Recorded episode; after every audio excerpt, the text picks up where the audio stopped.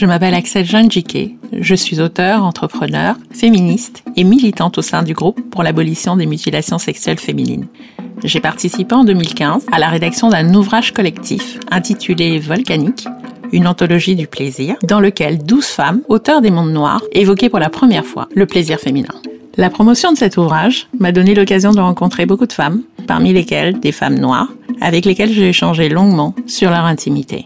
Ces conversations, j'ai eu envie de les partager avec une audience plus vaste. Et c'est comme ça qu'est née l'idée de ce podcast. Mima Sex and I. Dans ce nouvel épisode de Mima Sex and I, consacré à l'intimité de femmes noires, c'est Pauline qui m'accueille aujourd'hui. Celle que l'on surnomme affectueusement Pao a détenu jusqu'en 2017 et pendant 24 ans le record du plus grand nombre de sélections en équipe de France de basket. Aujourd'hui âgée de 56 ans, celle qui fut l'une des plus jeunes joueuses sélectionnées en équipe nationale, demeure à ce jour la troisième meilleure marqueuse de tous les temps en équipe de France avec 2321 points. Pauline Cambi, car c'est le nom de mon invité, est aussi la première sportive, tout sport confondu, à avoir fait la une du magazine L'équipe à 19 ans. Et bien évidemment, elle est la première athlète noire à s'être distinguée de la sorte, tout comme elle fut la première noire dans l'équipe de France de basketball, avec laquelle elle a été championne de France.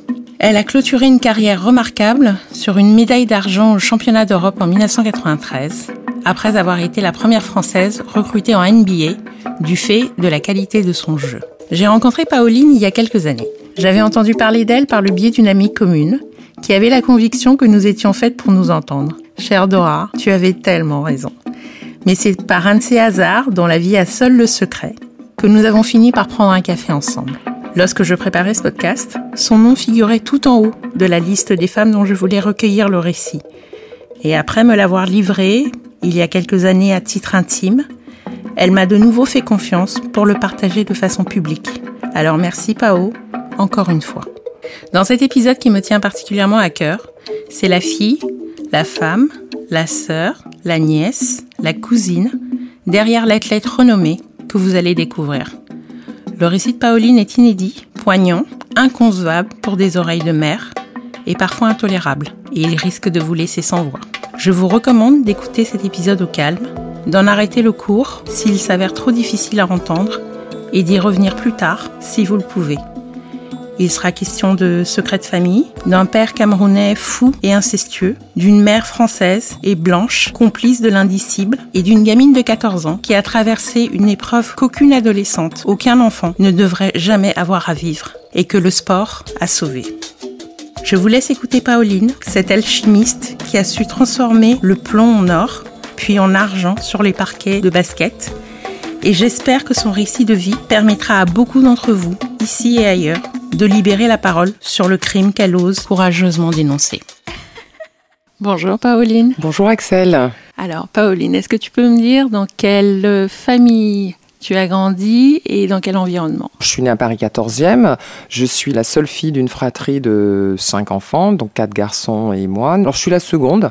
Euh, on a tous un an de différence, à l'exception du l'avant-dernier, le dernier, où il y avait euh, un autre garçon qui est mort euh, quelques temps après sa naissance. Donc sinon, il y aurait eu cinq garçons et moi. Ensuite, euh, mon père est né à Douala, donc euh, quartier Bali. Il y tenait, à la précision. Qui est parti donc de Douala. Euh, il avait évolué à l'Orix de Douala, un des clubs légendaires de football. En fait, on lui avait proposé un contrat professionnel à Rouen, Ligue 1, fin des années 50 avec son jeune frère euh, également, qui lui est allé euh, sur Montpellier en Ligue 1 aussi. Ensuite, il y a rencontré, euh, quelques temps après, euh, notre maman, euh, qui elle est française, née à Chalon-sur-Saône, et qui, pareil, qui a elle quatre sœurs, un garçon et un frère, donc cinq, mais à l'inverse de nous. Et notre père, c'est six garçons, une fille, et la fille est l'aînée. Voilà, donc euh, côté camerounais. Donc euh, on fait très peu de filles, euh, visiblement, enfin en tout Dans cas côté, côté Cameroun.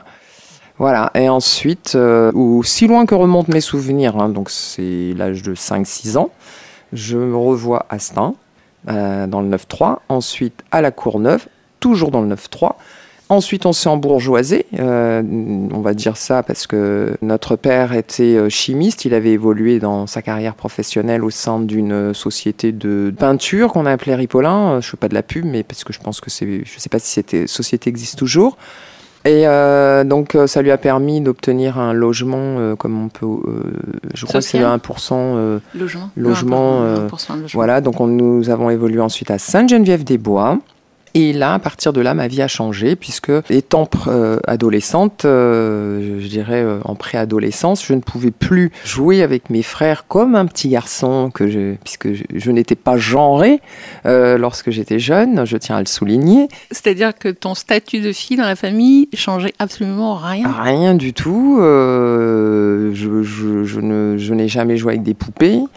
Euh, j'ai toujours joué aux cow-boys, aux indiens. J'ai fait les bagarres hein, euh, avec mes frères et contre euh, les autres, s'il fallait, pour se défendre. Parce que ça, c'était très camerounais de dire on touche pas un cheveu d'un d'entre nous, de tes frères, même si c'est ta meilleure amie, tu cognes. Ça, il paraît que c'était typiquement camère de l'époque de nos pères. Mais ça faisait un peu drôle là dans la cité, ça faisait un peu Cosa Nostra, la mafia. Donc, mais bon, voilà, ça a marché, on se faisait respecter, c'est clair. Ensuite, euh, à Sainte-Geneviève-des-Bois, je dis ma vie a changé parce qu'à l'âge de 13 ans, ben, j'ai été réglée.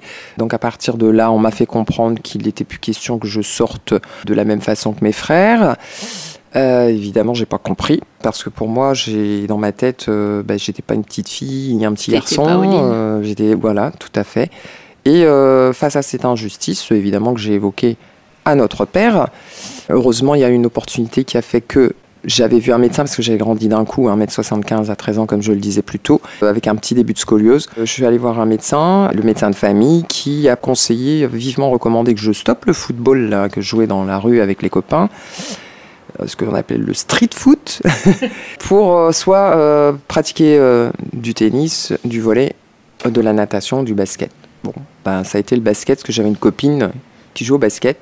Ce qui m'a permis, euh, et mon père, de dire, bah voilà, le mercredi, euh, j'étais euh, au basket dans un environnement sécurisé, encadré par des entraîneurs. Donc. Et à, l'issue de la première saison, dans ce club qui évolue en départemental, je me suis retrouvé un jour, sans rien comprendre, dans une sélection qu'on appelait Grand Gabarit, sélection de, jeunes futurs potentiels d'équipe de France de basket. Mais ça, je n'avais pas encore compris hein, sur le moment. Ce projet, ils l'ont appelé Horizon 80 pour euh, les JO de, Moscou. Et donc, j'ai intégré l'INSEP, l'Institut national du sport, de l'expertise et de la performance, puisque maintenant ça porte ce nom, alors qu'avant, ça avait un autre nom, d'éducation physique. On va dire que ça se terminait. J'ai intégré donc en troisième. Euh, donc, ça m'a permis de concilier sport de haut niveau et études euh, secondaires, enfin jusqu'au bac. Et le basket, ça t'a plu tout de suite? Ben, Ce qui m'a plu, c'est la liberté surtout. Euh, que j'ai cette liberté parce que euh, je trouvais que notre éducation euh, très très très dure. donc le côté, bon, mon père est, de 33 comme je disais, donc ils ont connu le protectorat français et la dureté des Français. Donc dans les écoles ou partout dans la société au Cameroun, bon il y a une une guerre, hein, paraît-il. Donc on le découvre maintenant parce que ces anciens ne nous parlaient pas. Il a fallu creuser pour comprendre d'où venait cette dureté, donc être éduqué à la dure, euh, n'avoir que des devoirs, euh, aucun droit, euh, la chicote. donc c'est un truc de blanc quand même, il faut savoir, la chicote, faut pas utiliser ces choses-là sur les vôtres. Hein. Entre parenthèses, si on connaît l'histoire, mm. la chicote, c'était les blancs qui frappaient les esclaves et les noirs avec ça. Donc qui ont, eux, retransmis cette, cette dureté envers leurs enfants. Pour quelle raison Je n'en sais rien. Donc après, on a eu quand même de très bonnes valeurs, évidemment, de travail, de réussite, euh, d'être au-dessus euh, des blancs. C'est les messages que j'entendais. dans mon, dès mon enfance. Vous parlez de ta couleur de peau à la maison? Vous Alors mon père surtout euh, en parlait parce que pour lui, alors en ayant épousé une blanche, donc une française, euh, parlait beaucoup du fait qu'on ne, devait pas accepter qu'on nous appelle des métis, parce que pour lui c'était les blancs qui avaient instauré cette euh, division entre les noirs, les métis, peau claire, peau foncée, euh, etc. Comme je disais, j'avais devais avoir 6 ans déjà pour entendre ce genre de message alors que j'allais à l'école en France et que j'étais en France. Donc il y avait quand même un sacré décalage et, la transmission était quand même décalée et ça c'était un peu dur pour nous euh, de comprendre. Euh, du coup, il vous disait que vous deviez vous appeler comment? Ben, On était des nègres. Voilà. C'était ce terme-là qu'il utilisait? ah oui, oui, parce que nègre, c'était devenu péjoratif dans la bouche des Blancs, mais moi j'étais une négresse, mes frères des nègres, euh, et qu'on devait être fier de l'être. Donc ça, évidemment, je, suis très fier, évidemment, de ma négritude et de mes origines camerounaises, il n'y a, y a, pas de souci, même si j'ai pas vraiment grandi dans la tradition, hein, même si mon, notre père a essayé de l'instaurer à la maison, mais ça a été plus dur pour lui et un choc pour nous aussi, euh, culturel, puisqu'on avait aussi une maman qui existait, mais à laquelle euh, il n'a pas laissé beaucoup de place, qui était un peu sous son emprise, je dirais. Et, euh, tu sais comment ils s'étaient rencontrés tous les deux? Alors, euh, à Paris, en, dans les soirées, puisque mon père, sa carrière euh, de football n'a duré qu'une saison parce qu'elle s'est interrompue prématurément suite à une blessure. C'est-à-dire que le, problème de ménisque à l'époque, c'était une carrière terminée, alors qu'aujourd'hui, non. Donc, du coup, il a fini dans un club parisien qui s'appelle le Red Star, un autre club mythique. Et je pense qu'ils se sont rencontrés à ce moment-là. Et puis très tôt, euh, ben, ils se sont mariés. Mon père avait 23 ans, ma mère 21. Elle était déjà enceinte. Ça a son importance parce que quand on t'éduque, encore à mon époque, qu'il faut rester vierge au mariage, qu'il faut savoir se respecter, euh, sinon les hommes te respecteront pas, que la façon dont on parle et qu'on s'habille, euh, eh bien à la limite on nous faisait porter un peu toute la responsabilité de ce qui pouvait nous arriver de la part des hommes, notamment euh, le viol, euh, notamment les mains aux fesses. Donc ça me faisait drôle aussi parce que moi dans ma tête, j'étais, comme je dis, j'étais pas genré, mais j'avais ça. Donc, en plus comme message, donc imagine un peu le trouble. Euh, mais en attendant, j'ai bien retenu, bien sûr. Euh, c'est mon père qui faisait le distinguo avec la couleur, euh, déjà dire les blancs ceci, les blancs cela, jusqu'au moment où je lui ai demandé pourquoi il avait épousé notre mère. Tu lui as posé la question? Oui, alors ben, c'est pas pareil. Ben, très tôt, parce que je pense qu'à 6, 7, 8 ans, on est quand même commencé à être structuré pour poser des questions à nos parents quand, et à les prendre dans leurs contradictions quand même. Euh. Donc euh, voilà, et je ne me suis pas gêné puisque mon père nous a toujours élevés, et notamment sa fille, en plus c'est drôle, à être indépendante. En fait, il, très contradictoire. J'ai l'impression qu'il me donnait des... qui m'élevait comme un, féministe, en fait, on pourrait dire aujourd'hui, puisque ma mère voulait que j'apprenne à faire la vaisselle, la couture, et être une bonne petite bonne à son mec, enfin, parce que moi je le voyais comme ça, je, je le percevais comme ça à la maison, c'est ce que je voyais. Elle lui amenait le petit déjeuner au lit, euh, elle lui faisait son repas, elle faisait le ménage, elle s'occupait des garçons, des, enfants. Et puis lui, euh, bah, il travaillait et il amenait la, à manger euh, le salaire qu'il laissait gérer par ma mère. Et puis après, il intervenait juste pour chicoter ou l'autorité, point barre. Il n'y avait pas d'autre rapport avec ses enfants, ni affection, ni, tendresse euh, donc c'était du, moi j'ai appelé ça du dressage. Malgré tout, il y a certaines choses que j'ai retenues, donc euh, d'être indépendante, de travailler, euh, d'être, ben, de travailler, d'aller le plus loin possible dans mes études, de ne pas dépendre d'un homme. Ma mère, pareil, ne fait pas comme moi, euh, sont indépendantes, sauf que de l'autre côté, elle élevait ses garçons comme des machos. C'est pour ça que, mesdames, parfois j'aime à dire que lorsque l'on parle de parité, ou lorsque l'on parle des hommes, il faut savoir que les femmes, vous élevez vos garçons comme des machos avec des clichés et vos filles avec des clichés. Vous êtes également responsables, je dirais même, de la situation. Nous sommes responsables. Je dis pas je parce que je n'ai pas d'enfant. donc euh, voilà, mais c'est ce que je constate aussi. Voilà, donc je le dis et je l'ai vécu. Enfant, est-ce que tu te trouvais jolie? Ben, en fait, je ne me regardais pas euh, puisque je, jouais, je, m'amusais, je n'étais pas euh, devant mes miroirs.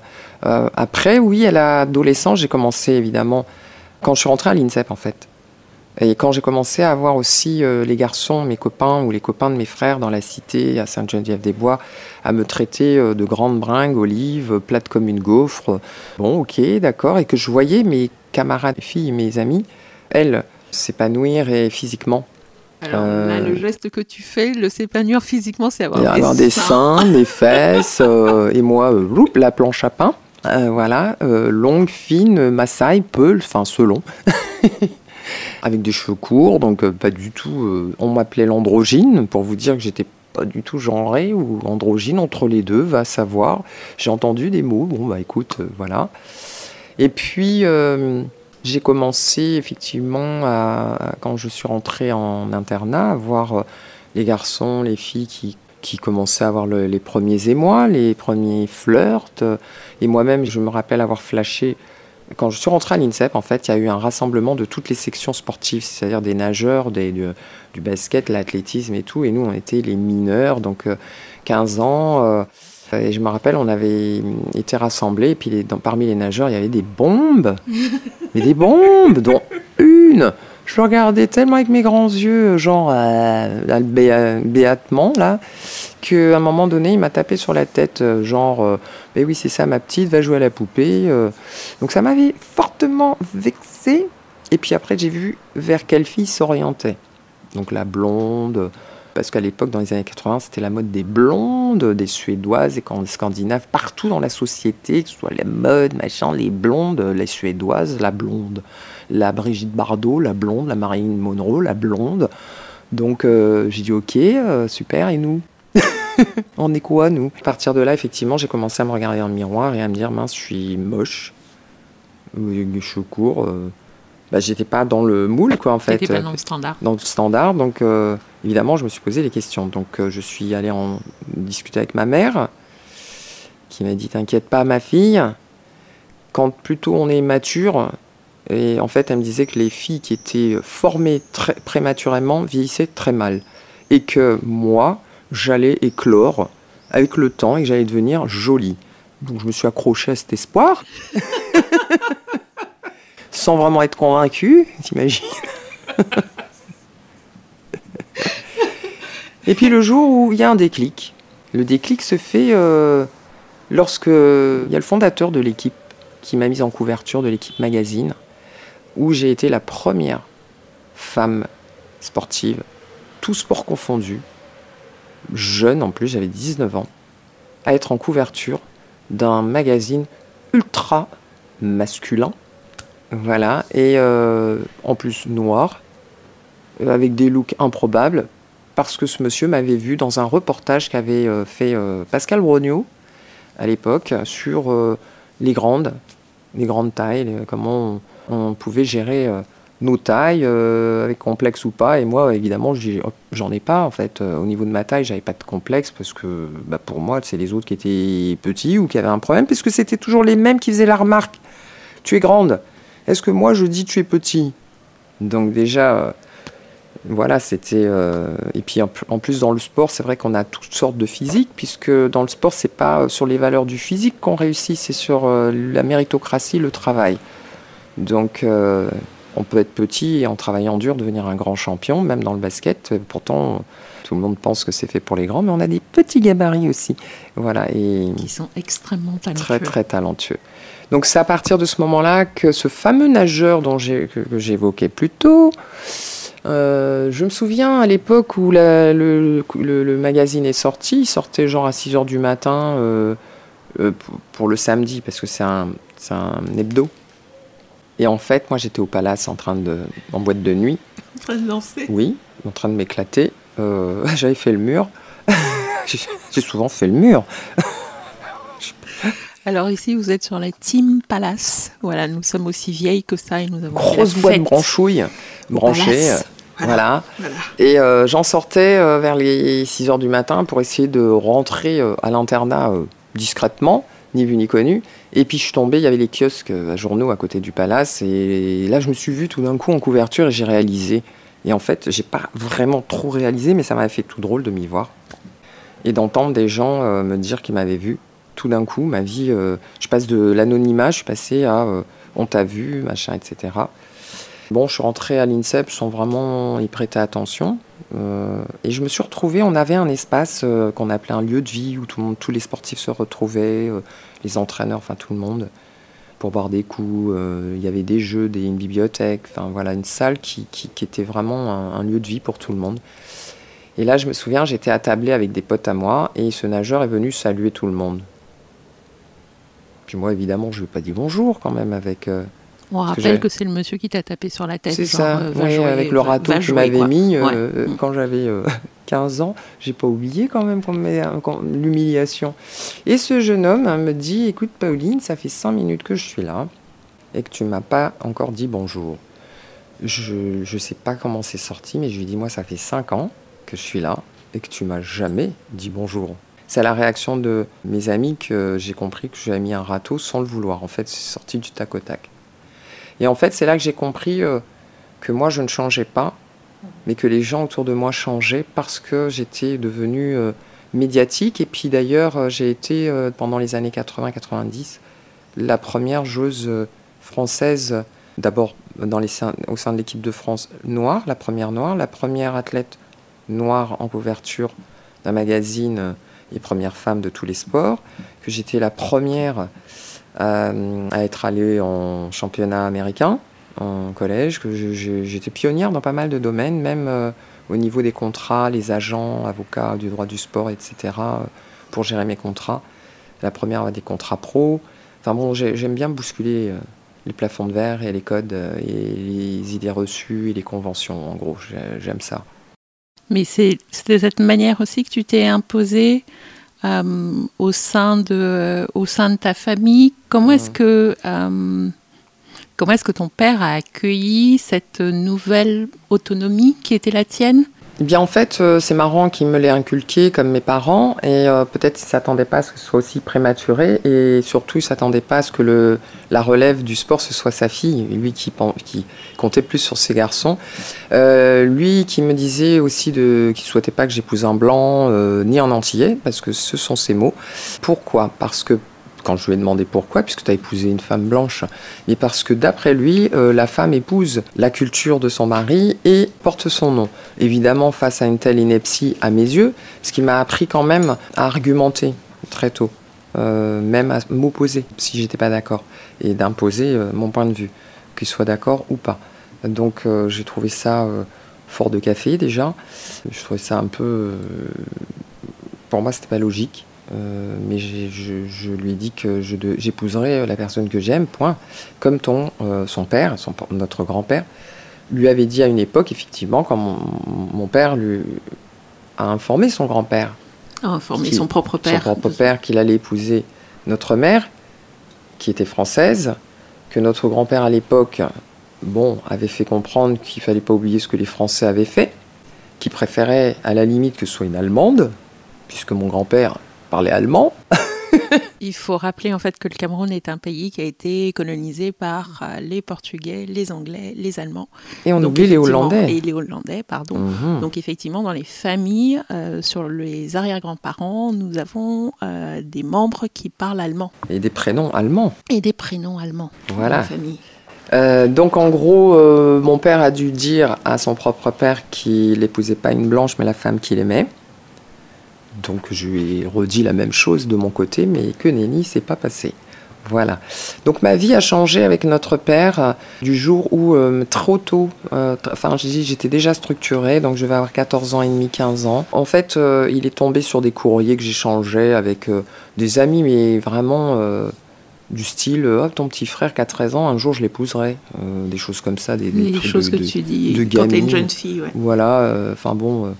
ben, en fait, il est tombé dessus, il est devenu fou, il a fracassé ma chambre, il est devenu fou. Et le regard de mon père a disparu définitivement de son visage. Et là, j'ai vu un autre homme comme un espèce de schizophrène ou un. Je sais pas, un schizo, qui voulait absolument m'initier sexuellement euh, donc qui a commencé un jour à venir dans ma chambre alors qu'il ne rentrait pas dans ma chambre à coucher, jamais, qui n'avait jamais de geste de tendresse et de bisous envers ses enfants. Et un matin, un geste inhabituel, rentrer dans ma chambre et euh, m'embrasser sur la bouche alors que je dormais.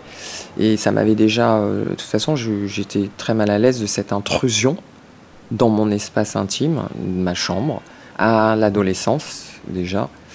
Et puis euh, de là, euh, j'en ai, évoqué à notre mère, qui euh, est partie dans une crise d'hystérie totale. Donc j'ai cru que j'avais dit quelque chose qu'il ne fallait pas. Mais la crise d'hystérie était à ton Bah, égard? Bah en fait, À toute la journée, euh, non, non, euh, elle était euh, comment sur, Surprise, en colère, enfin qu'est-ce qui, voilà. Et puis le soir, ils ont discuté tous les deux dans leur chambre. Et lorsqu'elle en est sortie, nous étions tous au salon avec mes frères. Elle m'a dit d'aller voir mon père. Donc, euh, ce qui m'a deuxième, deuxièmement, ce qui m'a doublement étonné, j'ai dit pourquoi elle vient pas avec moi? Déjà parce que pour moi, euh, bah, je commençais à avoir des craintes de mon père. Et en fait, euh, voilà l'argument qui m'a sorti. Ta mère, il faut pas lui dire, c'est une blanche, elle comprend pas. Culturellement, oui, exactement. En Afrique, les pères initient leurs filles et vas-y, le travail de sape et de mensonges et de, de- et que ça se faisait dans l'Antiquité sous les pharaons. Donc en gros, j'ai commencé à dire que l'Antiquité, les pharaons qui épousaient leurs filles ou leurs euh, voilà. Et euh, donc en fait euh, a commencé une période de, de, de trahison parce que mon père que j'aimais beaucoup m'a trahi parce qu'il a utilisé de violences physiques, psychologiques, de menaces et de chantage pour me renvoyer au pays, me trouver un mari alors que j'étais mineure. euh, donc Française. et française, mais à l'époque j'y croyais, dur comme fer, qui pouvait le faire, voilà. Puisqu'un jour je l'ai vu partir avec ma mère, soi-disant me chercher un mari, camerounais. Euh, J'y ai cru moi, parce qu'il était dingue en fait. Et je tiens à dire que oui, à cet âge-là, euh, j'étais en capacité euh, de juger euh, cet homme qui n'était plus mon père. Et voilà, qui avait disparu et qui n'a plus jamais été mon père. Et tout ce qu'il pouvait me dire ou faire, eh bien en fait, j'ai serré les dents en me disant que puisqu'il me faisait ce, chantage, euh, il a tout utilisé, hein, même quand j'ai fait une fugue pour aller voir euh, mon oncle, son jeune frère, euh, en lui demandant qu'il m'accueille chez lui, puisque j'ai cru comprendre qu'au Cameroun, on pouvait aussi habiter chez notre oncle, tous les enfants qu'il y a là-bas. J'ai demandé à mon oncle, qui évidemment on est en France, donc c'était peut-être pas les mêmes lois, voilà, qui est, qui est allé voir donc son mon père et euh, sur Paris m'a laissé en bas de l'immeuble. Je ne sais pas ce qu'ils se sont dit, mais toujours est-il que mon oncle m'a dit que je pouvais remonter, que tout était réglé. Que moi, je n'ai bien sûr pas cru, parce que je lui ai dit euh, suis-je la seule à voir la folie de mes deux parents, puisque ma mère était complice, passive, à laisser faire. Euh, voilà, et en fait, quand je suis remontée, mon oncle euh, était en province, hein, mais euh, là, il faisait une halte chez d'autres oncles vers le Kremlin-Bicêtre. euh, et m'a laissé livrer à moi-même, faire face à ce monstre, parce que c'était vraiment un regard de monstre qui, lorsque je suis montée, d'un regard, je, n'arriverai jamais à expliquer ce regard, mais c'était pas un regard de père, s'est mis en colère en me disant, je t'ai déjà dit de, de, de, de ne pas parler. Évidemment, j'ai toujours dit, bah, s'il faut pas parler, c'est que c'est qu'il faut parler. Évidemment, je me suis jamais tue et je me tairai jamais. J'en ai parlé à mes entraîneurs, j'ai parlé à tout, euh, tout parce que j'appelais au secours tout simplement et que c'était euh, douloureux euh, sur le plan du cœur, du corps, qu'on me violait mon corps, qu'on s'appropriait mon corps, que je n'avais même pas moi à l'adolescence encore appréhendé mon propre corps et que ce soit mon propre père que j'ai considéré ensuite que mon, comme mon géniteur, euh, se permettent, de, avec toutes les valeurs qu'il m'avait transmises, de me trahir au sein même de la cellule familiale qui est censée protéger, puisse m'avoir violenté de la sorte. D'ailleurs, c'est simple, je me rappelle avoir dit à mon père, tu auras mon corps, mais jamais ma tête. Donc euh, j'ai pu faire scission, je dirais, euh, entre l'esprit et mon corps, et contrôler tous mes projets, qui étaient le sport, la réussite. En fait, cette rage et cette colère, que j'avais envers eux, je l'ai transféré comme une rage de vaincre dans le sport. Je m'en suis servi. Et pour euh, me dire, la, le seul, la seule issue, ma seule liberté, c'est d'être la meilleure dans mon sport. Et qu'un jour, j'avais dit à mon père, je reviendrai à l'âge adulte et on discutera, euh, toi et ta femme, parce que je ne considérais plus ma mère non plus comme une mère.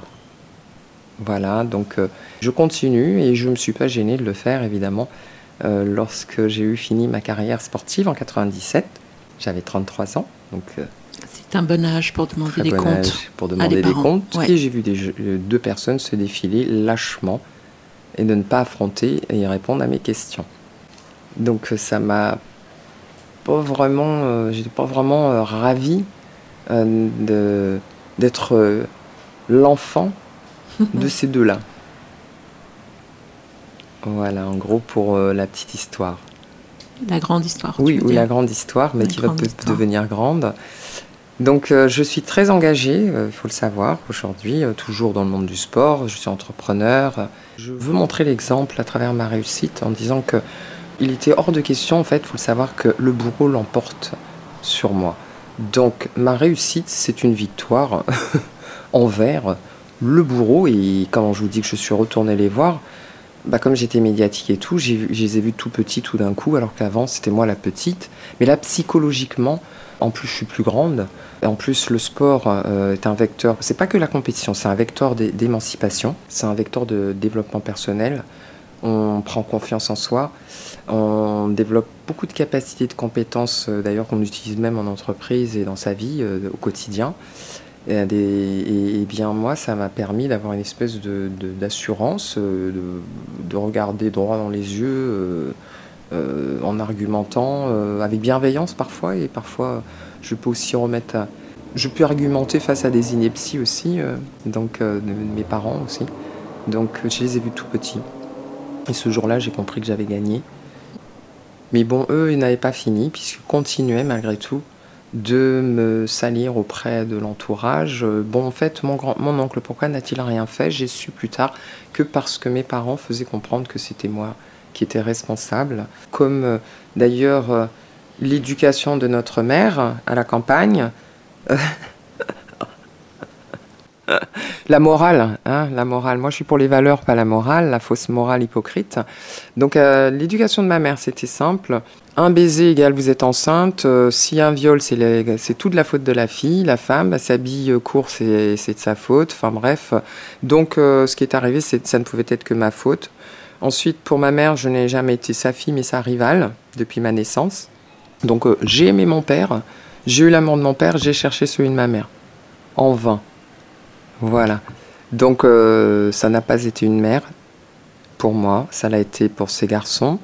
Qu'elle jouait un double jeu aussi. Quand mon père était présent, c'était euh, comme il fallait pas toucher à sa fille lorsque j'étais petite. Elle attendait qu'il soit au travail pour me faire faire le ménage, la souillon un peu pratiquement, euh, la boniche, voilà. Des valeurs que je refusais de, de, parce que je trouvais d'abord ça injuste que ce soit que moi alors que notre père lui avait bien fait comprendre que les garçons comme euh, les filles devaient participer aux tâches ménagères dans la maison, donc dès qu'il avait le dos tourné, eh bien c'était l'inverse qui se passait. Donc elle faisait, elle jouait quand même un double jeu elle aussi. Voilà, donc euh, j'ai vécu dans un drôle d'environnement.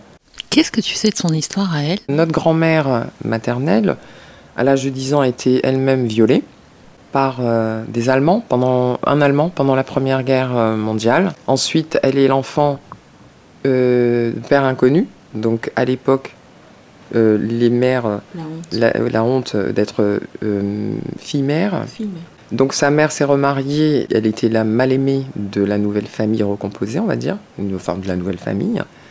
Ensuite, elle a toujours élevé ses filles aussi euh, avec la méfiance des hommes, donc elle était très possessive et pareil, elle-même, elle pouvait euh, trahir ses filles, euh, donc en les invitant à se confier, etc., même sur leur petite peine de cœur, et le lendemain, elle pouvait les traiter de putes, de putain. Voilà, donc j'ai cru comprendre, parce que ma mère a une fausse jumelle, enfin moi je me suis rapproché des deux familles pour comprendre euh, j'avais besoin de comprendre le comportement euh, de mon père, si c'était culturel vraiment ou pas.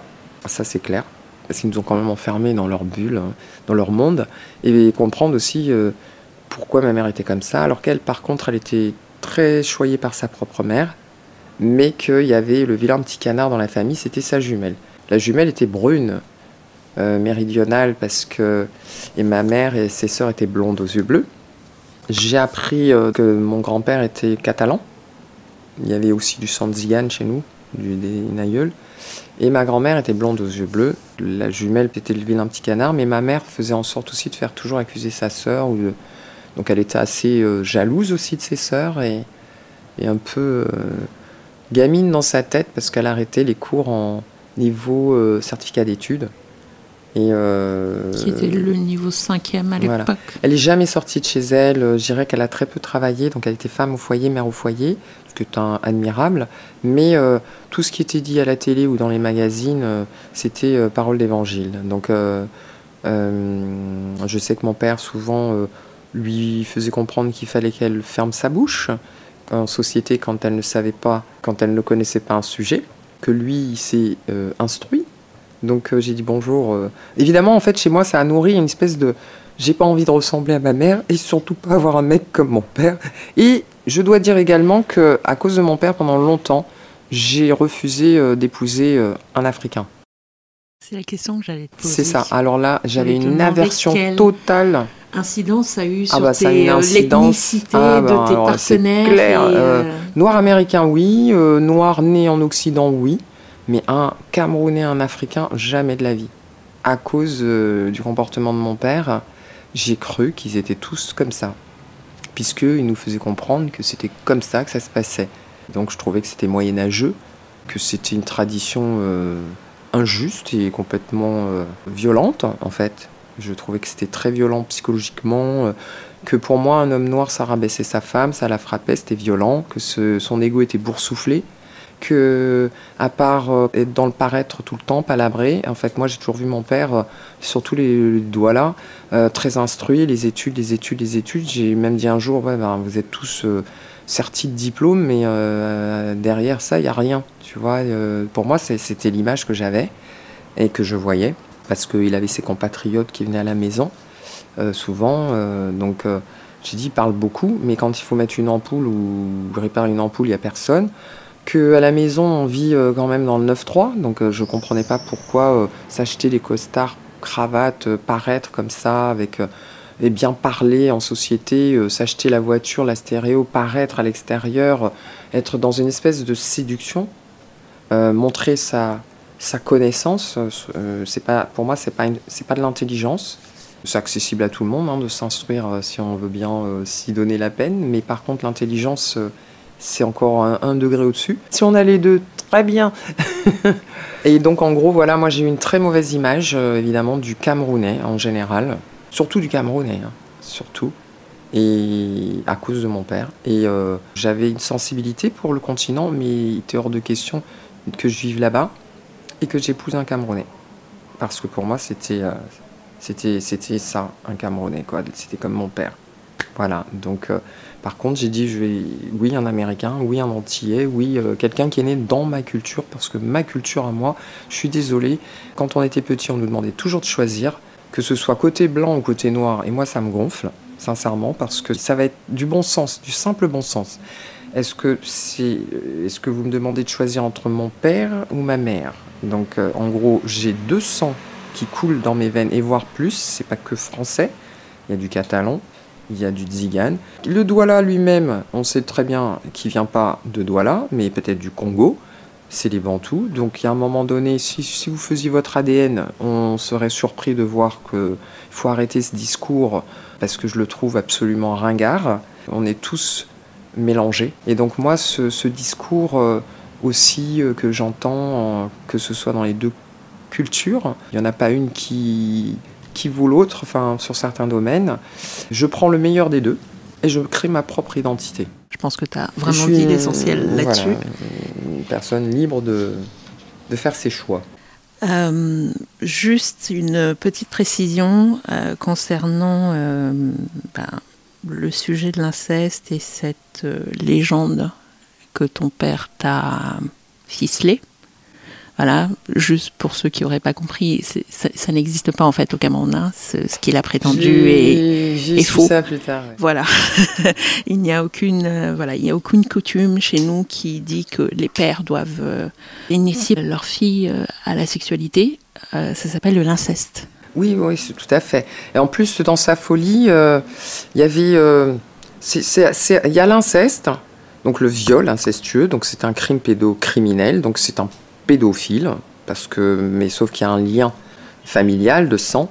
Donc on, qui on- aggrave. qui aggrave et parce que là euh, effectivement l'enfance vole en éclats et la famille également et le responsable c'est le père incestueux ou la mère parce qu'il y a aussi des mères sauf que on muselle l'enfant pour préserver une soi-disant famille mais la famille elle est déjà explosée puisque l'entourage est impacté de toutes les façons par ce crime parce que c'est un crime point barre et euh, en gros euh, à un moment donné, mon père voulait également euh, faire un enfant avec sa propre fille.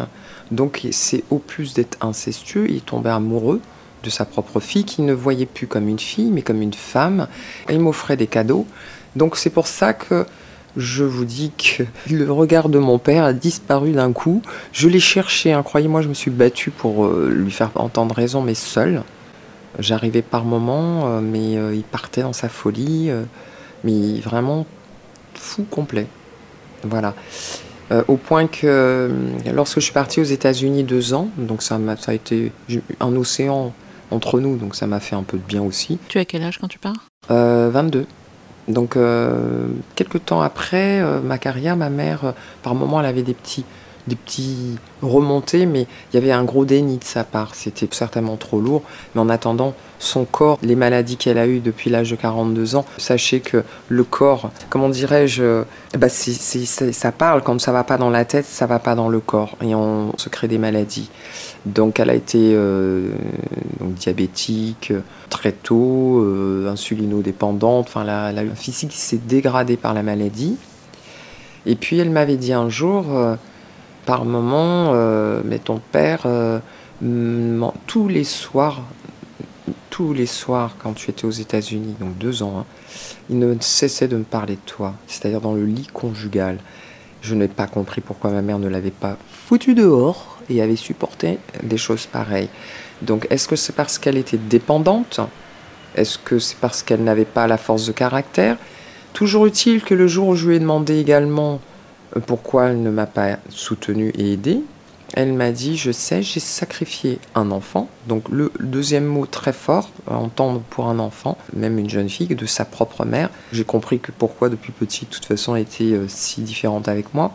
Elle a sacrifié un enfant pour préserver la famille, pour ne pas qu'on envoie euh, les quatre garçons à la DAS, soi-disant. Tu as donc fait les frais D'accord. Pardon, j'ai du mal à trouver mes mots, mais je pense qu'en l'écoutant, vous, vous aurez peut-être du mal à trouver les vôtres aussi. Vas-y. D'accord. toi, toi, toi qui es maman, euh, ou celles qui sont c'est mamans, moi je suis pas maman. Inimaginable pour moi. Eh oui, et pourtant. C'est inconcevable. C'est euh, c'est pas juste moi qui suis maman, c'est que là je t'écoute depuis tout à l'heure, que ça, ouf, c'est très très difficile à faire, à enregistrer, écouter, parce que je suis maman, parce que je suis maman d'une fille et que je j'écarterais, enfin, je truciderais l'homme qui toucherait un cheveu de ma fille, quoi. Je, je, pour moi, c'est euh, c'est au-delà de l'entendement, en fait, ce que tu es en train de raconter. Et pardon si je suis injuste, mais effectivement, moi, c'est ta mère qui me pose problème dans Merci. cette histoire. Eh bien, c'est marrant parce que ce que tu me dis, c'est que, bon, évidemment, moi j'ai- travaillé, j'ai été voir des psys pour m'en sortir parce que je vous dis, il y a le sport, mais il y a quand même euh, une déflagration. Il y a eu, euh, j'ai eu envie d'être maman, mais j'ai pas, euh, j'ai voulu couper euh, un- un- quelque chose avec les filles. J'avais peur, en fait, de lui ressembler. J'avais peur euh, qu'en mettant une fille au monde, parce que je souhaitais avoir une fille, que je sois sans arrêt à surveiller le père et le moindre geste affectif que je le transforme en geste peut-être euh, suspect. Donc j'aurais euh, traumatisé mon enfant et j'aurais euh, aussi traumatisé un papa. Ça aussi, ça a été une grosse souffrance pour moi parce que je voulais être maman. J'ai senti l'envie d'être maman vers la, j'irais vers 29 ans, la trentaine. Mais mon corps, c'est lui qui a refusé et je pense qu'après, inconsciemment, euh, je l'ai compris que plus tard, qu'il n'était pas possible que je puisse être maman. Donc ça aussi, elle me l'a volé. J'ai toujours dit aux psychologues, parce que je suis allée par moments voir des psys, pas, pas du tout pour... euh, parce que je comprenais les choses à 14 ans, 15 ans, et j'ai lu, je regardais quelquefois les émissions. Bon, après, c'est vrai que ma carrière euh, sportive m'a accaparé pendant 20 ans, donc, euh, mais je savais qu'à un moment ou un autre, on parlerait du traumatisme, on va dire l'amnésie psychologique, et ensuite qu'à un moment ou un autre, un petit élément déclencheur pouvait révéler euh, et réveiller tout ce trauma. Donc justement, c'est en train parce que je ne suis moins accaparée par la compétition. Et en gros, j'ai commencé donc à m'intéresser effectivement non seulement à la famille, parce que j'ai dit moi il faut que je comprenne d'où ça vient, c'est de là. Et la deuxième question, pourquoi je déteste ma mère, pas mon père. Donc je me suis toujours posé la question. Alors que mon père, est-ce que je me suis dit, il y a eu euh, de l'amour entre nous, entre mon père et moi jeune, mais par contre à partir de l'adolescence, ce n'était plus mon père, ça c'est certain. Euh, qu'ensuite il a eu euh, la maladie d'Alzheimer pendant très tôt d'ailleurs, vers la cinquantaine, soixantaine, pendant une vingtaine d'années. Donc pour moi, j'ai considéré que c'était sa punition et que voilà, et que lorsqu'il est parti, j'ai plutôt senti à l'intérieur de moi que le petit enfant là s'en allait. et puis j'ai dû peut-être pleurer juste la période entre lorsque j'étais petite jusqu'à l'âge de 13 ans et le, regret de ne pas avoir réussi à récupérer mon père. Et j'en veux à ma mère parce que je pense que si elle avait agi, on aurait pu peut-être sauver euh, peut-être mon père euh, de la folie en l'amenant, ou je ne sais pas, ou même en tranchant, ou en le renvoyant au, pays, puisqu'il était euh, à l'époque que les cartes de séjour de 10 ans. Donc il y avait plusieurs moyens de, de s'en débarrasser. De s'en débarrasser. Elle ne l'a pas fait, elle a choisi. Et d'ailleurs, même dans sa maladie, elle a été vraiment tout près de lui. Euh, elle est même passée pour une femme admirable auprès de beaucoup de membres de la famille. Moi, je l'ai vu euh, le caresser la joue en l'appelant mon amour. donc j'ai bien compris que peut-être qu'elle n'aurait jamais dû être mère, mais qu'il n'y avait pas de place pour nous. Voilà. Oui, moi aussi, j'ai beaucoup ri. Euh, c'est pour ça que je ne suis pas trop touchée, parce que je ne sais pas pourquoi cette, cette femme m'a toujours fait rire. Puis en fait, euh, jusque je voulais pas lâcher les baskets. Hein. Euh, j'ai toujours voulu, je l'ai affronté hein, jusqu'à la fin de ses jours pour qu'elle prenne ses responsabilités parce qu'elle remettait tout sur le dos de mon père alors qu'il était plus là. Et elle a toujours fonctionné comme ça. Au lieu d'affronter mon père, plus d'une fois, elle a toujours parlé euh, ou attendu qu'il soit absent. Donc j'appelle ça une grande lâcheté ou de la faiblesse et je n'aime pas ça parce que ça peut faire des dégâts. Est-ce que ça, ça a eu des incidences dans tes relations avec les femmes? Est-ce que tu as eu des amitiés féminines? Est-ce que c'était facile pour toi? Est-ce Oui, oui, parce que j'ai manière... toujours su faire le euh, distinguo. Euh, encore une fois, c'est pas comme si j'avais 5 ans. Euh, je sais faire la distinguo, je sais, cibler les responsables. C'est pas les hommes, c'est mon père, ma mère. Point barre. Les hommes, j'ai très bon rapport avec, les femmes aussi. Ensuite, bon, c'est sûr que j'ai un petit côté très indépendant. C'est sûr que on va pas me faire c'est vrai que ça, c'est un truc qui, depuis l'adolescence, moi, le mariage, euh, ça m'ennuie. La routine, ça m'ennuie. Avoir un homme au quotidien à la maison, ça m'ennuie parce que je peux très bien vivre chacun chez soi. Ça, c'est quelque chose que j'adore.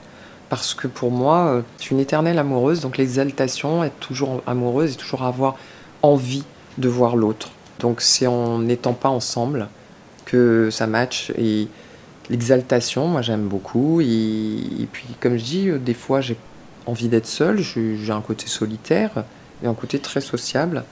J'aime beaucoup vivre en société. Mais un mec chez moi tous les jours, ça n'a rien à voir avec mon histoire. Hein. Moi c'est non. C'est non. non c'est non. Parce que le laisser aller, c'est les hommes. pense que tout est acquis une fois que marié, machin, et hop, les, on fait plus rien, on se laisse aller. Et par contre, par contre, ils ont des exigences sur nous les femmes. Nous, il faut qu'on soit toujours nickel chrome, apprêté. Donc non, moi je m'apprête pour moi. D'abord. Et ensuite, euh, j'exige que l'homme soit pareil, me séduise. Donc un homme qui se laisse aller, euh, ça peut vite me lasser. Voilà, et donc j'écoute que ce que je suis, mon corps, mes, mes pensées, je m'écoute, je sais m'écouter. Et donc, en parlant de ton corps, comment est-ce que tu t'es, alors, en sortant de cette histoire effroyable, comment est-ce que tu t'es réapproprié J'ai découvert, attends. Ah pardon, excuse-moi, elle n'est pas finie. Histoire familiale. Oh, attends, mais j'ai un, donc c'est pour ça que je tiens absolument à faire ce livre maintenant que je vais m'engager définitivement. La petite sœur de ma mère, une jeune, sa plus jeune sœur, a adopté euh, ma cousine qui venait du Sri Lanka. Les sœurs de ma mère et son frère habitaient dans l'entourage de notre grand-mère. Notre grand-mère a, on va dire, c'était une mère castratrice puisqu'elle a vécu avec euh, son fils. Elle lui a pris sa vie d'homme puisque c'est devenu un vieux garçon. Et elle vivait dans la maison derrière où ils vivaient ensemble, en tout cas dans, voilà. Et euh, dans le même périmètre. Dans le même périmètre. Ma tante, euh, pensant bien faire, a laissé sa gamine à sa grand-mère pendant les vacances scolaires et les mercredis, sans décoder un jour que sa gamine lui demandait pourquoi elle devait tout le temps aller chez sa grand-mère. Un jour, j'apprends que ma grand-mère se suicide, une balle dans la bouche. T'imagines que j'ai trouvé ça hyper violent. Alors déjà, j'ai trouvé que la société était violente quand j'étais jeune, mais alors la famille, j'ai dit, je suis tombée dans quoi? Bah, Parce que je crois toujours que on m'a envoyé là où quelqu'un m'a envoyé dans cette famille pour faire quelque chose. Mais là, il aurait pu mieux choisir où le véhicule il a bifurqué. Mais bon, je suis tombée dedans, cette famille, je l'assume. Et en gros, j'entends des bruits parce que les non-dits à la campagne ou les secrets de famille, j'en ai découvert quelques-uns. Donc euh, je ne me suis pas gêné de me moquer encore davantage de la fameuse morale des anciens euh, et l'hypocrisie de la société et des anciens. voilà. Oui, messieurs les anciens, euh, je ne comprenais pas pourquoi à l'adolescence, ma cousine, elle a décidé de reprendre un prénom de chez elle, de son pays d'origine, de retrouver sa famille. Euh, au Sri Lanka Au Sri Lanka quand elle était adolescente. Faisait des fugues, euh, traînait dans la rue, se droguait, euh, enfin, etc. Enfant terrible. Moi, je croyais que c'était une adolescente terrible. Enfin, des petits bribes que j'entendais parce que j'étais ailleurs dans, mes activités.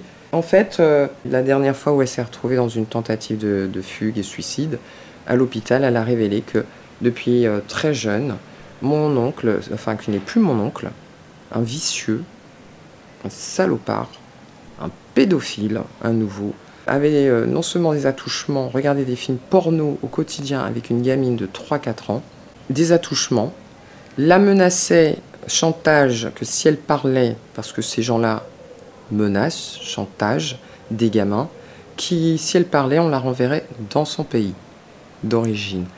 Récemment, ma cousine qui a 37 ans, parce qu'on échange beaucoup, j'ai cette capacité de l'écouter, évidemment, donc c'est pour ça que je me bats pour elle aussi, et d'autres évidemment, pensait que le viol n'avait lieu que dans la pénétration vaginale, si je peux me permettre, et qu'en fait elle a compris, parce que ses souvenirs remontent aussi, que dans la bouche, donc fellation. c'était également un viol. Ensuite, à 3-4 ans, oui. Voilà. Ensuite, elle a tenté un jour à table, elle me disait, elle devait avoir 8 ans ou 10 ans. Euh, la famille était attablée, que ce pervers lui passait la main entre les cuisses et qu'à un moment donné, elle a crié maman parce qu'elle en avait ras-le-bol et que lui, insidieusement, lui a fait comprendre que de toute façon, si elle parlait, on la renverrait dans son pays d'origine. Un jour, ma grand-mère donc euh, est arrivée dans la chambre de son fils et a trouvé dans le lit une gamine de 8 ans avec un adulte. Première réaction de mémé, c'est la gamine. Qu'est-ce que tu fais dans le lit de ton oncle? Donc, euh, je, peux dire que les femmes de la famille, elles ont un pet au casque. Sérieux, pet au casque je, Putain, merde, je suis épargnée. Donc tu comprends pourquoi je voulais pas faire de oh, gosse des fois que je devienne comme ça. Donc j'ai dit merde. bah, pète au casque. Non, mais en fait, c'est. Et, et, là, une gamine de 8 ans, qu'elle, euh, où elle fait peser encore, en plus, au lieu de virer, euh, de, s'en prendre à son fils. Donc la gamine, elle, me dit ça, mais j'ai dit non, la, mémé, elle t'a pas dit ça, mais elle était tarée. Je pense que la mémé était tarée, parce qu'elle n'a pas suivi de thérapie à l'époque, à mon avis, elle aurait dû. Mais en tout cas, elle a dû entendre la même chose pour elle. Quand elle a été violée, je sais pas, mais il y a un truc qui va pas dans cette famille, pour qu'on accuse les filles en permanence. Donc en gros, euh, la gamine est sortie de la chambre et elle m'a dit que la grand-mère et cet homme, qui n'est plus mon oncle, euh, ont discuté pendant quelques temps et une semaine après, ma grand-mère se met une balle dans la bouche. Quelques temps après, mon oncle se met un coup de fusil dans la bouche. je peux faire un film hein, si vous voulez. Ah Donc voilà le côté caché que j'ai gardé en moi pendant longtemps et je dis à un moment, il va falloir que je me saisisse quand même de, de ça en m'engageant pour dire que tout est possible puisque moi je, J'ai eu la chance de m'en sortir grâce au sport. Mais je pense que si on a une passion et tout ça, et ma rage de gagner, de liberté, cette envie qui est viscérale hein, chez moi, la liberté d'être ce que je suis, sans être jugé en permanence, comme j'ai pu l'être dans ma famille et avec certains de mes frères aussi. Euh, voilà, qui veulent absolument préserver la mémoire de leurs parents en montrant le côté extrêmement positif et qui n'ont pas cherché à savoir ce que moi j'avais euh, euh, vécu et pourtant je les avais rassemblés. L'aîné me soutient, l'aîné évidemment a lui aussi vécu des, sévices de notre père qui était violent sur les garçons, hein, parce qu'on fil électrique quand même, plié, en deux, 25 coups. Enfin, on se faisait frapper, euh, des coups euh, comme ça sur le crâne si on ne comprenait pas. Mon frère euh, se souvient que lui, à 11 ans, il avait été saucissonné avec des tendeurs par mon père, nu, mis pendant qu'on mangeait à table. Il était à poil comme ça au sol et que mon père lui avait dit qu'après manger, il s'occuperait de son cas. Enfin voilà, c'est vraiment voilà, et je tiens à le dire parce que j'en ai marre d'entendre des, gens de son entourage, de son époque, ou même de la famille, parler euh, d'éloges sur cet homme qui était charmant avec les autres. Et là, j'ai dit, euh, je vais vous casser le mythe une bonne fois pour toutes, parce que ça suffit d'entretenir ce genre d'individu et de ne pas écouter vos enfants quand ils souffrent. Moi, je suis désolée, j'explose tout ça parce qu'il y a un véritable, et c'est vrai, euh, quand on protège euh, ou on essaie de comprendre les bourreaux et qu'on ne soutient pas euh, la victime, il y a une étude là-dessus, il faudrait l'approfondir, qu'un enfant que vous avez muselé et qui a souffert, que vous avez, fait taire, abandonné, pour préserver soi-disant l'honneur ou la famille, peut répéter ça, mais pas qu'envers ses propres enfants, mais envers les enfants des autres, en devenant pédophile. Donc vous serez complice de, cette euh, répétition. Euh, donc c'est un devoir de votre part. Euh, de notre part à de tous. notre part à tous, la société, d'en prendre conscience déjà là-dessus et de, de, de, ne pas laisser passer de tels agissements de la part de votre frère, père, mère, qui que ce soit. Et puis ça brise une vie et c'est un handicap qu'on doit porter à vie. C'est une infirmité invisible parce qu'on n'oubliera jamais de cesser de dire aux victimes d'oublier et si c'était vous? Et si ça avait été vous ou votre enfant? Donc c'est pour vous inimaginable, impensable, imaginez pour celui qui l'a subi. Tout simplement. Pour, euh, pour que vous le sachiez, il faut euh, l'Association nationale des victimes de l'inceste, qui s'appelle l'AIVI, mhm. recense 4 millions d'adultes qui ont été victimes d'inceste pendant leur minorité en France. On sait qu'une grande majorité d'entre eux ont été victimes d'inceste paternel. Selon les statistiques de l'organisme qui gère le numéro d'urgence 119, 75% des appels liés aux violences sexuelles sur mineurs sont relatifs à des cas d'inceste. Exactement. Donc, chiffres officiels. Ce sont les chiffres officiels. Donc, il faut savoir que hum, ces violences sexuelles que nous venons d'évoquer dans le cas de Pauline sont en fait un phénomène massif présent dans tous les milieux socioculturels. Exactement. Et la raison pour laquelle ça peut se perpétuer, c'est que l'incrédulité domine et que les premières personnes qui devraient venir en aide à ces enfants, qui sont souvent les parents, bah, ont une attitude de déni, ce que tu as parfaitement décrit, je crois, avec ta mère. Et donc ton histoire est l'une des celles euh, des 4 millions de victimes recensées. Et 4 millions, ce sont les chiffres officiels. Par contre, euh, le déni en question, pour moi, une mère qui, porte un enfant et qui met au monde un enfant, avoir le déni quand son enfant souffre, ça, pour moi, c'est, j'arrive pas à le comprendre parce que soit c'est parce qu'elle n'est pas aimante déjà à la base de ses enfants et qu'elle s'aime plus elle et son legs ou qu'elle s'aime pas assez non plus pour protéger quelqu'un d'autre. Aussi, mais euh, moi j'ai toujours entendu ma mère aimer très amoureuse de cet homme, malgré tout. Ah oui, si, parce qu'il y a une question qu'elle m'a posée avant l'an dernier, euh, où là j'ai coupé définitivement avec elle, parce qu'en fait quand j'ai eu compris aussi, parce que j'avais besoin de faire mon chemin avec elle et savoir un peu, comprendre un peu son rôle et de l'affronter aussi, puisque mon père n'étant plus là, je me suis dit maintenant elle va peut-être plus mettre les responsabilités sur son dos pendant qu'il était Alzheimer et qu'il ne pouvait pas se défendre. Alors que moi j'ai une très grande mémoire. Donc en fait, cette question un jour au téléphone, c'est euh, je me demande si ton père euh, m'a euh, jamais aimé. Bah, moi, je parle vrai. Donc j'ai dit bah écoute, c'est simple, il a violé ta fille, donc il n'a pas respecté la mère que tu étais. Et en plus de ça, il t'a cocufié, puisqu'il avait aussi des maîtresses, puisque moi, il me mettait dans ses confidences. Et que le jour où je lui ai demandé s'il aimait notre mère pour avoir des maîtresses, pour lui, notre mère était la mère de ses enfants, tout simplement. Donc, à cette évocation, elle n'a pas accepté. Ça l'a énervé que je puisse parler du fait qu'elle ait été trompée. Mais par contre, le fait qu'il lui manquait de respect en tant que mère, ça le fait qu'il ait pu te violer, qu'il ait pu violer, c'est pas ça qui l'a. Euh, Donc là, j'étais contente quand même de lui mettre dans les dents, et euh, ça lui a pas plu. Mais je lui ai dit que la prochaine fois, elle s'adresse à quelqu'un d'autre et qu'il faut pas me poser ce genre de questions de toutes les façons parce que je n'irai jamais dans son sens. C'est vrai que des, fois, quand je parle euh, de ma mère ou de certains trucs, je, rigole, je me dis c'est pas possible, c'est un sketch. Non, mais. Bon, donc j'ai dû, je remercie euh, je ne sais quelle force là-haut parce que j'ai toujours su euh, que j'étais arrivée sur Terre pour une mission, bah voilà ma mission. Je l'ai trouvée. ma mission, c'est que je vais euh, m'engager et puis euh, que ce livre serve à d'autres victimes pour leur dire que je ne suis pas une victime, je suis une survivante et qu'il est hors de question que je sois une victime de rien du tout à part de moi-même, de mes conneries éventuellement parfois. Nous sommes d'accord. Et puis de, que ça serve Comment est-ce qu'on euh, transforme le plomb en or? Ben c'est là, Ça s'appelle la, résilience. la, résilience. Et en plus, le sport euh, également, hein, euh, on dit que les sportifs aussi ont une capacité de résilience également. Donc il y a les épreuves.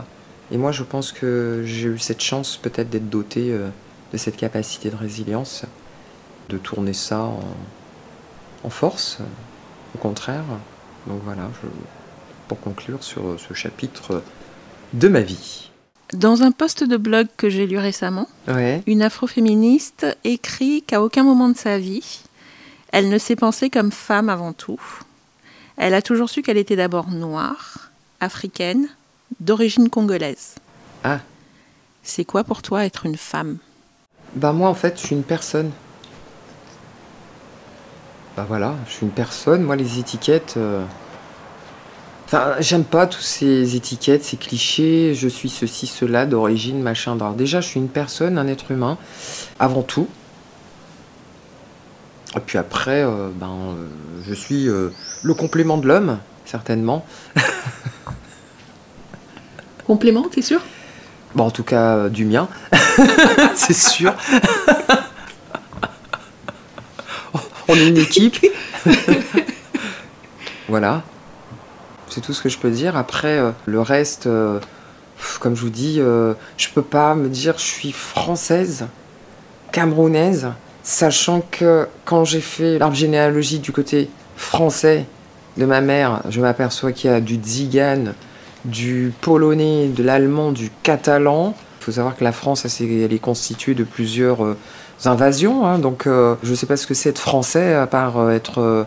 enfin, voilà, à part être je sais pas, moi, c'est une langue peut-être, je sais pas. Euh, et même la langue française, c'est pas du français, il y a des termes anglais, arabes. Ensuite, côté Afrique, bah, on vient tous d'Afrique, donc déjà à la base, donc euh, forcément, mes racines, mes ancêtres qui sont de là-bas, et, et c'est le berceau de l'humanité, donc euh, on est tous africains, si on regarde de plus près.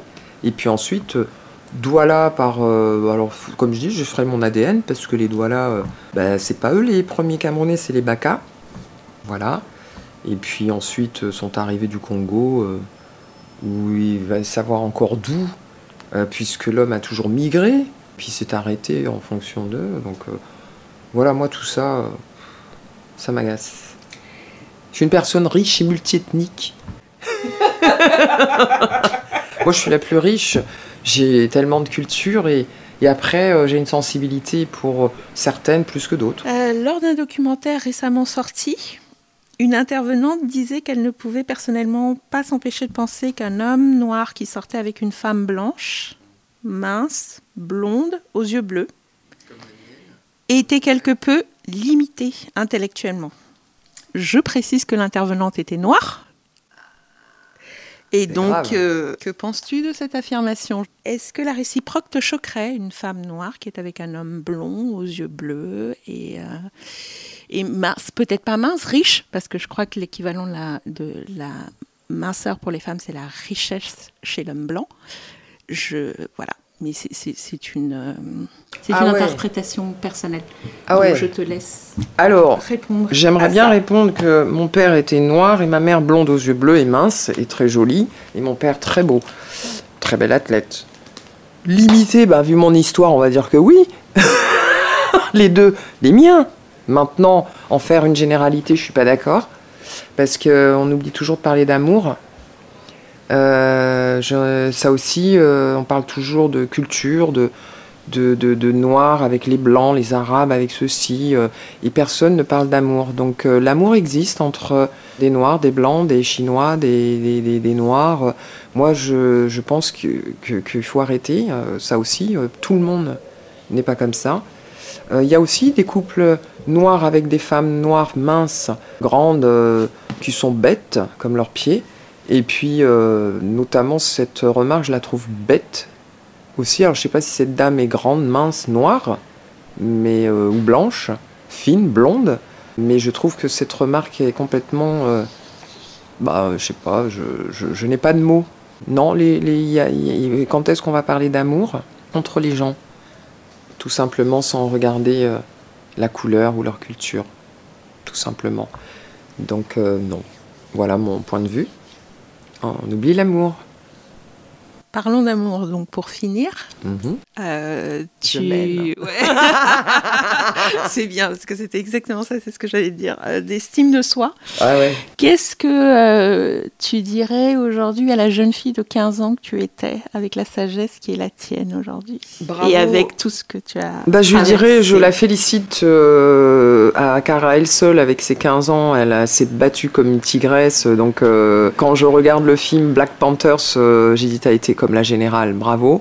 tu es une Amazone, une guerrière. Euh, tu as beaucoup souffert, certes, mais euh, tu as toujours dit euh, ce qui ne te tue pas te renforce. Que si on voulait te faire taire ou te blesser, il fallait vite t'achever parce que le jour où tu vas te relever, tu vas être redoutable. Et aujourd'hui, eh ben, on n'a pas su te briser. Euh, bien au contraire, tu es bien dans tes baskets aujourd'hui, tu as beaucoup d'estime de toi-même, tu t'aimes euh, tel que tu es, avec tes défauts, tes qualités. Euh, tu rentres pas dans les critères, tu n'en as rien à abattre, tu, es libre d'être toi-même. Tu es une personne, tu rentres pas dans tous ces débats qui te. Enfin, tu, tu, survoles tout ça et tu souhaites que la société évolue. davantage avec plus de bienveillance, d'humanisme, d'amour, d'empathie, voilà, et que avec des personnes euh, comme moi ou d'autres, parce qu'on est nombreux. Euh, j'espère qu'on bougera un peu euh, les lignes, qu'on fera bouger les lignes, parce que c'est un devoir et pour nous de le faire pour les futures générations, de transmettre une société plus humaine, plus juste, plus équitable, bienveillante, empathique et d'amour. Pourquoi tu as accepté de répondre, de participer à ce podcast?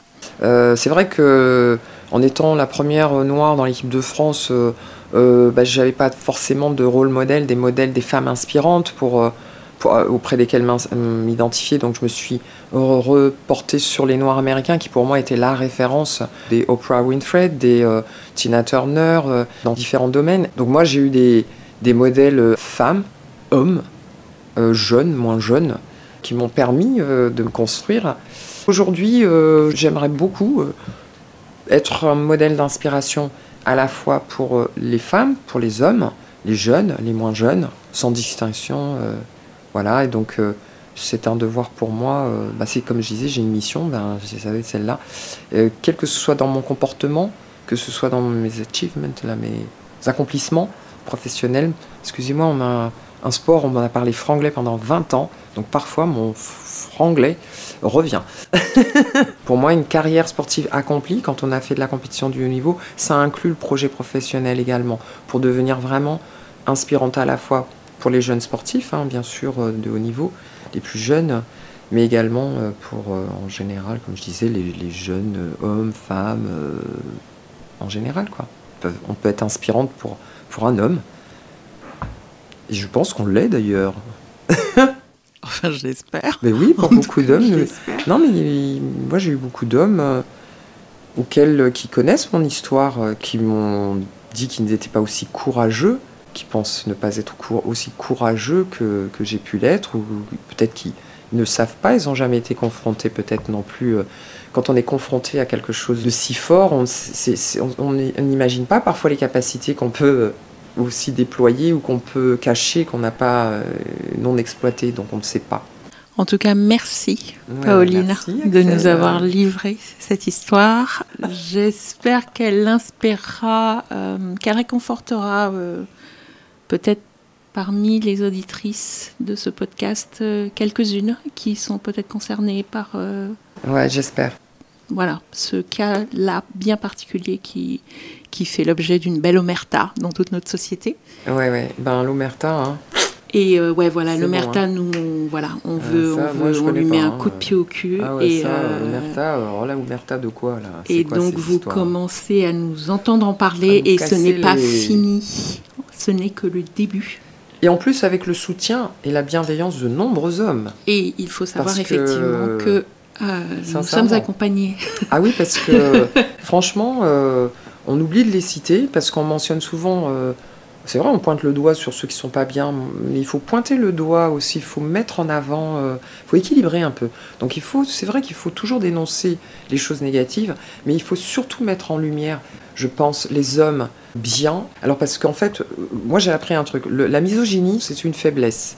Un homme qui est bien dans sa peau, un homme qui est bien euh, dans sa vie, il n'a pas peur de partager même le pouvoir avec une femme, il n'a pas peur de soutenir euh, une femme. Il n'a pas il peur. aucun besoin de la dominer. Voilà, manière. aucune manière. Donc pour moi, il y a beaucoup d'hommes comme ça qui méritent qu'on parle davantage d'eux, parce que plus on va parler d'eux, plus ça va renvoyer aux médiocres euh, leur médiocrité. Donc il y a un moment donné, c'est bien de dénoncer, ok, mais de là en faire toujours une tonne pour ceux qui ne méritent pas euh, la lumière, d'être mis en lumière, parfois c'est exagéré. Donc euh, moi j'aimerais voir. Célébrons aussi ceux qui ah, sont. Surtout. Surtout. Encore surtout eux. Surtout. Parce que ils sont nombreux à être avec nous, à nous soutenir et moi j'ai mon mari déjà que je remercie. Pour conclure, que dirais-tu de la femme que tu es? Si tu devais te définir, Pao Je sais pas trop. Euh, je sais pas trop. Euh, c'est très difficile. Hein. Bon, je suis. Bon, comment dirais-je? Je fais ce que je veux. je pense que c'est une bonne définition, Pauline. Je pense que c'est une bonne définition. je pense qu'elle te résume assez bien. Je dis ce que je pense. Voilà, je je je peux dire d'autres. Euh, je suis très boqueuse taquine, je pratique l'autodérision en permanence avec moi-même. J'ai une capacité à, l'autodérision. Même euh, tout à l'heure, euh, Axel, tu avais des larmes en tant que maman. Moi, j'ai déjà les grands yeux étonnés parce que j'avais plutôt envie de rire. en te parlant de ma propre mère, de... en fait, je me serais moqué déjà si ça n'avait pas été ma mère. J'aurais, j'aurais dit, mais c'est, c'est quoi ce sketch, quoi? Tu vois? Et il faut savoir que je l'appelais euh, Tati Daniel.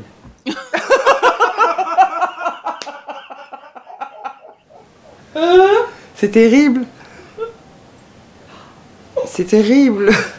Et parce que j'ai pas de lien. Je. J'ai pas de lien, j'ai pas de. En fait, ma famille, c'était le sport. C'est dans le sport que je l'ai eu, ma famille. Euh, mes entraîneurs, euh, mes coéquipières, euh, tous ceux qui m'ont aidé à devenir ce que je suis aujourd'hui, à qui je dois tant. Mais c'est eux qui m'ont aidé à grandir, qui m'ont apporté l'amour, qui m'ont permis de me construire. C'est dans la famille du sport, mes entraîneurs, mes coéquipières, les hommes qui ont croisé ma vie, les femmes, les amis. Moi, j'ai construit ma propre famille. Donc, et puis, j'ai été coupée depuis 20 ans. J'irai entrecoupée de quelques visites par-ci par-là où là je me disais c'est pas possible, je dois refuir parce que je n'avais pas le temps d'analyser la situation, mais il y a un truc, je me suis même demandé si on m'avait pas adopté ou kidnappé, tellement je me dis c'est pas possible. Donc j'ai aussi euh, d'autres membres de ma famille hein, que j'adore et qui m'aiment. J'ai des tantes, j'ai des frères quand même, hein, euh, avec lesquels je suis proche euh, sur les cinq, donc c'est déjà énorme. Et j'ai appris que on ne choisit pas sa famille, on la crée, et que c'est pas une obligation d'aimer ses parents s'ils ne vous donnent pas l'amour. Non, c'est pas une obligation, désolé, parce qu'un enfant, pour moi, c'est comme un logiciel, euh, j'irais vierge. Un bébé, c'est l'être suprême. On vous l'envoie, c'est un cadeau. Donc c'est à vous d'en faire un citoyen euh, honnête ou pas, et selon ce que vous allez lui donner, il se comportera. Donc si vous ne lui donnez pas d'amour, ne vous attendez pas à ce qu'il vous en donne. Voilà, c'est comme ça, c'est pas une obligation. Sur ces mots, ça vous va? je pense qu'on peut conclure là-dessus. Merci Pauline. Ben, merci Axel et mais salut tout le monde. Hein. Merci d'avoir écouté ce nouvel épisode de Mima Sex and I. Vous êtes de plus en plus nombreuses et nombreux à écouter ce podcast et je vous en remercie. Si vous êtes concerné par les thèmes abordés par le récit de Pauline dans cet épisode, qu'il s'agisse de l'inceste, du viol ou des abus sexuels, et si vous avez besoin de parler, il existe des associations d'aide aux victimes et un numéro vert qui est le 3919, le numéro d'écoute nationale destiné aux femmes victimes de violences, à leur entourage et aux professionnels. C'est un numéro gratuit et anonyme, 7 jours sur 7, de 9h à 22h, du lundi au vendredi, et de 9h à 18h les samedis, dimanches et jours fériés. Sachez que ce numéro n'apparaît pas sur les factures de téléphone. Des professionnels vous écouteront et vous conseilleront. Elles seront bienveillantes et réconfortantes et elles vous orienteront sur l'association en mesure de vous accompagner. Vous pouvez écouter les épisodes précédents de ce podcast avec Daniel, Aïsata, Marie et Fatou sur iTunes, Apple Podcast, Google Podcast, SoundCloud, Stitcher, sur le site de parlonsplaisirféminin.com ainsi que sur Instagram, @mimasexanai, le podcast. Abonnez-vous, partagez, faites tourner et si l'un des épisodes vous a particulièrement touché ou plu, faites-le savoir en laissant un avis 5 étoiles sur Apple Podcast et un commentaire. Plus vous serez nombreuses et nombreux à le faire, plus ce podcast remontera dans le classement et apparaîtra dans les recommandations pour d'autres auditrices et auditeurs. Je vous retrouve dans 15 jours avec une nouvelle invitée qui m'accueillera dans son intimité. D'ici là, prenez soin de vous et à très vite.